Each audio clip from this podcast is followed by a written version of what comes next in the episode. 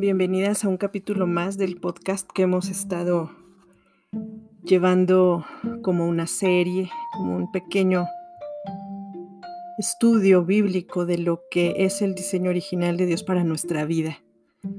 El tema de hoy, el tema de este capítulo es la gran confusión.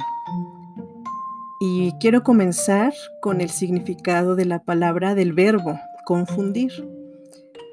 Esto es, eh, confundir significa mezclar cosas diversas de manera que no puedan reconocerse o distinguirse. Existe una gran confusión, especialmente para nosotros los cristianos, y esa gran confusión afecta totalmente la manera en que vivimos a través de nuestros cuerpos terrenales.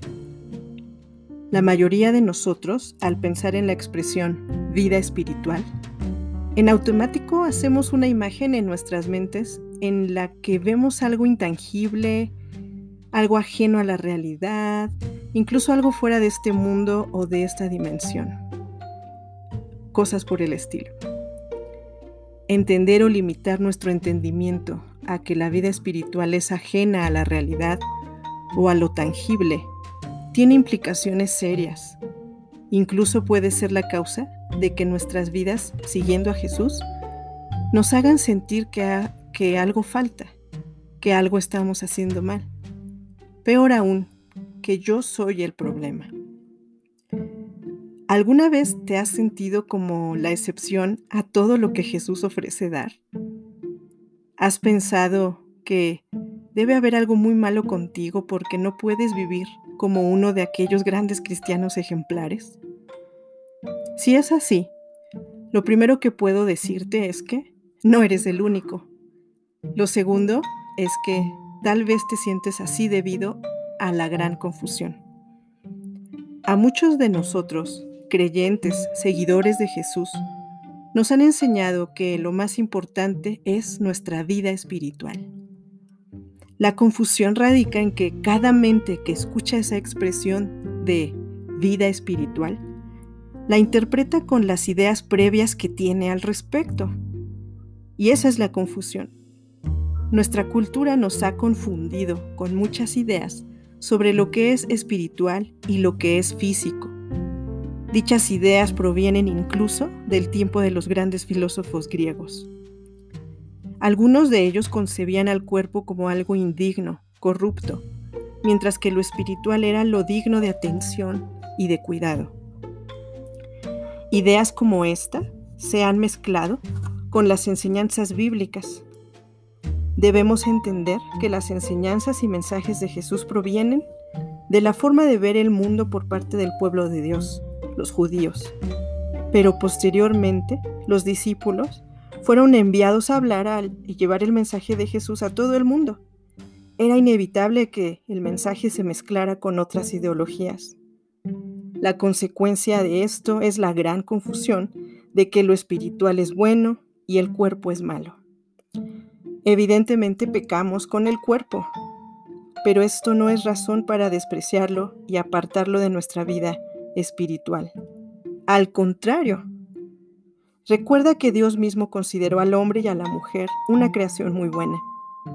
Él, al vernos, nos ve como un todo él no separa el espíritu de nuestro cuerpo, nos ve completos y espera que lo amemos de la misma manera.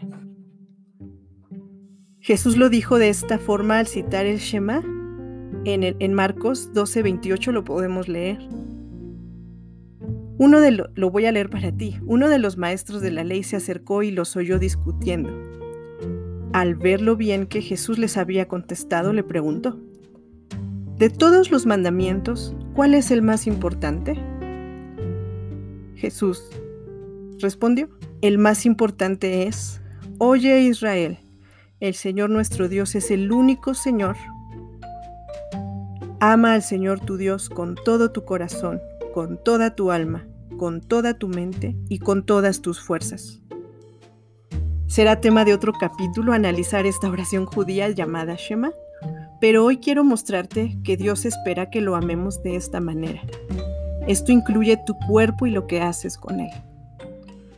Fue necesario que Jesús mismo se haya hecho hombre en un cuerpo como el tuyo y el mío, como parte del cumplimiento de su propósito divino, el cual Dios preparó desde antes de fundar el mundo. De la misma manera, nuestro propósito divino considera como parte de nuestro nuevo nacimiento la experiencia en nuestro cuerpo. Primera de Juan 4.2 dice, En esto pueden discernir quién tiene el Espíritu de Dios. Todo profeta que reconoce que Jesucristo ha venido en cuerpo humano es de Dios. La experiencia de Jesús en un cuerpo humano, siendo 100% hombre y 100% Dios, era necesaria. Al hacerse hombre vino a mostrarnos cómo glorificar al Padre, aún con nuestros cuerpos terrenales. El mundo, de muchas maneras, ha buscado alejarnos de este hecho fundamental para nuestra fe. Por eso, Juan nos anima a reconocer a los falsos maestros y nos da la clave. Piensa, piensa esto, pregúntate, si era necesario que Jesús viviera en la tierra en un cuerpo terrenal como el tuyo, para ser perfeccionado en él. ¿Para qué necesitas tú vivir en uno también? Romanos 12.1 nos lo aclara. Por lo tanto, hermanos, tomando en cuenta la misericordia de Dios, les ruego que cada uno de ustedes, en adoración espiritual, ofrezca su cuerpo como sacrificio vivo, santo y agradable a Dios. Tu vida espiritual en realidad es tu vida completa, con todo lo que eres. Eso incluye cada célula de tu cuerpo. Ya no vivas confundido y tratando de decidir qué le das a Dios y qué no. Todo lo que eres y haces le importa a Dios. Ámalo como Él desea, con todo tu corazón, con toda tu mente y con todas tus fuerzas.